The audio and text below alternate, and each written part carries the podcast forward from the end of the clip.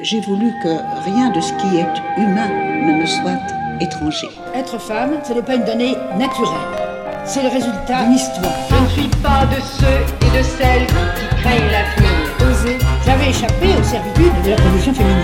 Avec détermination. Je m'appelle Elisa, j'ai la quarantaine, et pourtant j'ai l'impression d'avoir eu déjà mille vies derrière moi. Il y a 13 ans, j'ai fondé un blog et Dieu créa, dans lequel je me suis mise à partager mes moments de femme. Quelques années plus tard, j'ai commencé à recevoir des lettres de femmes qui me parlaient de leurs problèmes, qui commençaient toutes par Chère Elisa. Et j'ai réalisé qu'il y avait une universalité dans ces écueils que nous partagions toutes. J'ai eu envie de rendre ces lettres publiques en un sens, d'accorder de l'écoute à celles et puis ceux qui n'en avaient pas. Aujourd'hui, vous allez découvrir avec moi l'une de ces lettres.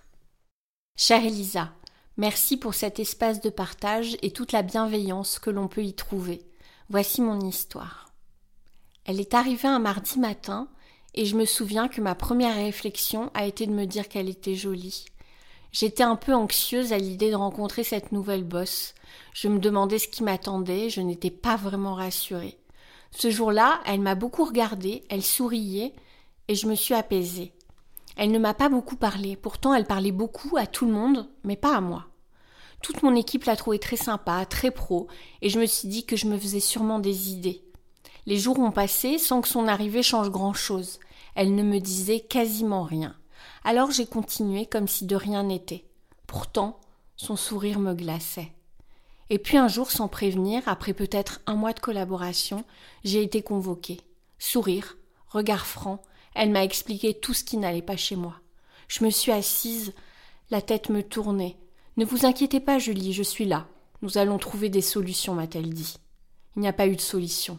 Mais elle semblait à nouveau satisfaite. Je me suis mise à guetter son contentement, à observer si elle souriait ou pas. Je ne savais jamais. Sporadiquement, alors que tout semblait aller, j'ai commencé à recevoir des mails. Comme un jeu de piste. Elle notait tout ce qui n'allait pas. Pourtant devant moi, toujours ce sourire et les mots Continuez vos efforts, continuez vos efforts. J'ai commencé à avoir mal au ventre tout le temps. J'avais l'impression d'oublier des choses, tout ce qu'elle disait m'avoir dit et pourtant signifié dont je ne me souvenais pas. J'ai tenu bon, avec le crédit de la nouvelle maison et les vacances d'été à financer, pas question de m'arrêter, j'ai tenu bon. Je me suis mise à faire de plus en plus d'erreurs selon elle. Chez mes collègues, c'était des détails à réajuster, et moi je recevais des mails sans cesse, chaque jour. Le ton s'est durci. Elle a commencé à montrer son agacement à mon écart, des soupirs en réunion, des yeux levés au ciel. Sept mois après son arrivée, je n'avais plus aucune confiance en moi.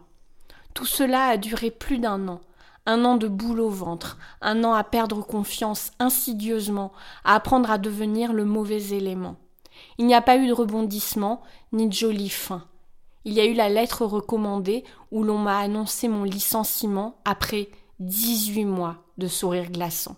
Ce jour-là, j'ai eu cette réaction incroyable de soulagement, enfin. Un mois plus tard, lors d'un entretien, lorsque j'ai appris que l'on avait été séduit par mon profil, j'ai cru à une blague. Et puis ce nouveau travail est arrivé. Plus de mails à outrance, de sourires qui glacent, ni d'incertitude. Je fais mon travail, mon patron garde la place qui lui incombe, mais vient aussi de m'augmenter. Cela ne l'empêche pas de me dire lorsque quelque chose ne va pas, et finalement, tout va bien. Je suis plus légère, plus sûre de moi, et tellement meilleure dans ce que je fais. Mais comme le milieu dans lequel j'évolue est tout petit, j'entends encore parfois parler d'elle. Elle sourit toujours autant, et depuis mon départ, trois nouvelles personnes ont été licenciées. Merci d'avoir pris le temps de me lire. Julie. Il y a des lettres qui m'émeuvent, d'autres qui me font rire, et il y a celles qui me rendent folle. Celle-ci, c'est une de ces lettres qui me rend folle. Bien entendu, on assiste ici à tout le schéma du harcèlement moral au travail, toutes les astuces. Ce que je trouve extrêmement intéressant à travers ces mots, c'est de voir la violence sourde de ce mécanisme qui peut ne pas être visible pour les autres personnes autour je crois qu'il est vraiment temps d'imposer le savoir-être au travail et de ne plus laisser les chéfaillons en mal d'autorité bafouer les règles premières d'humanité. Si vous avez l'impression que cela vous arrive, faites-vous aider, vous en avez le droit. Vous vous confiez à moi, ce qui signifie que vous êtes déjà conscient de traverser un écueil.